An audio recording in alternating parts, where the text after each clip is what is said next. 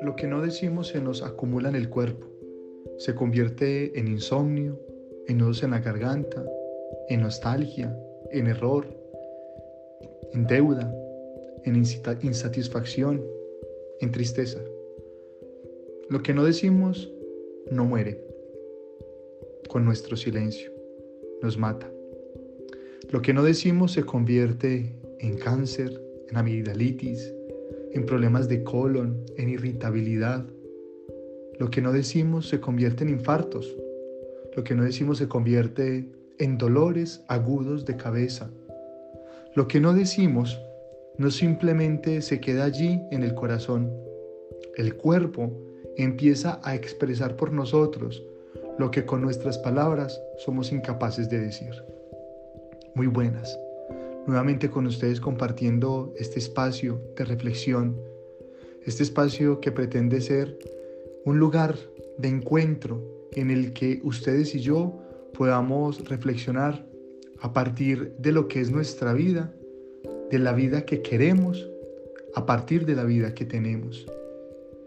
Nuestros sueños e ideales a veces se ven fracasados, por decirlo de alguna manera, obstaculizados o limitados, pues por las muchas eh, experiencias que a lo largo de la vida pues tenemos que vivir y valga la redundancia, experimentar.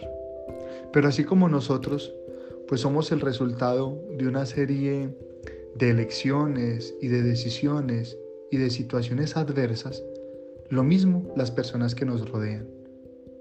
Cuando yo crezco en medio de una familia, crezco también con un grupo de personas que están viviendo sus propias experiencias vitales, que también se están guardando secretos, que también están batallando sus propias luchas y que están tomando decisiones que en mayor o en menor medida me están afectando.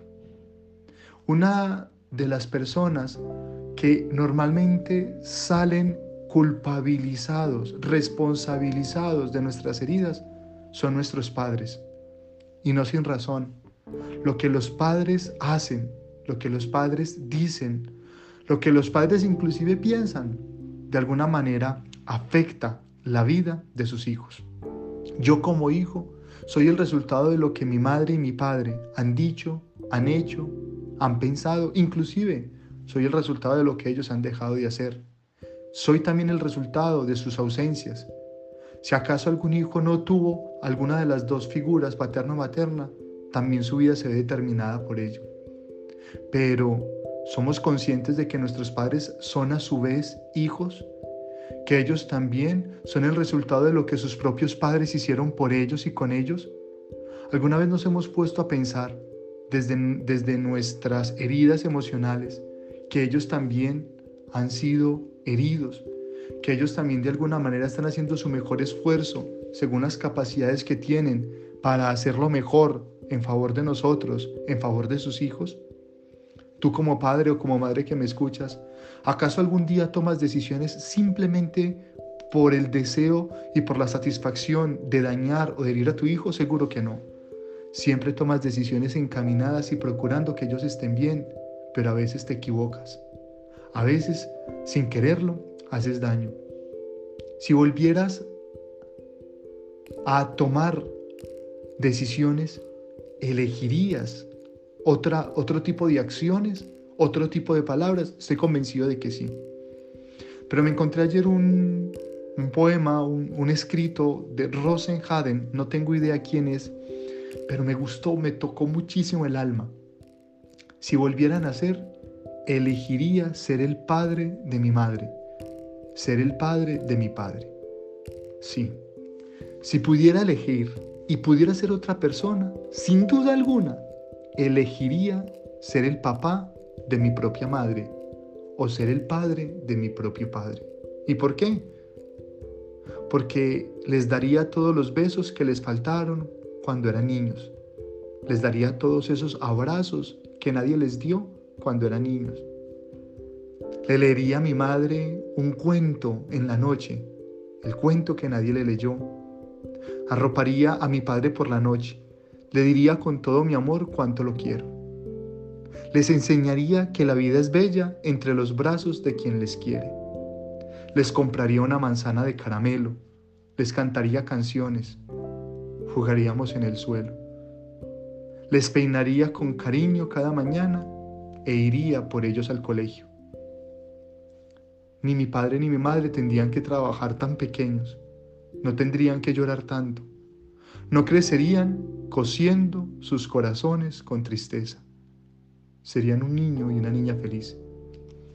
Si yo pudiera ser otra persona sin dudarlo, elegiría ser el papá de mi mamá, elegiría ser el papá de mi papá y, le, y les enseñaría que el amor no es dolor y lo maravilloso que es despertar cada mañana a su lado.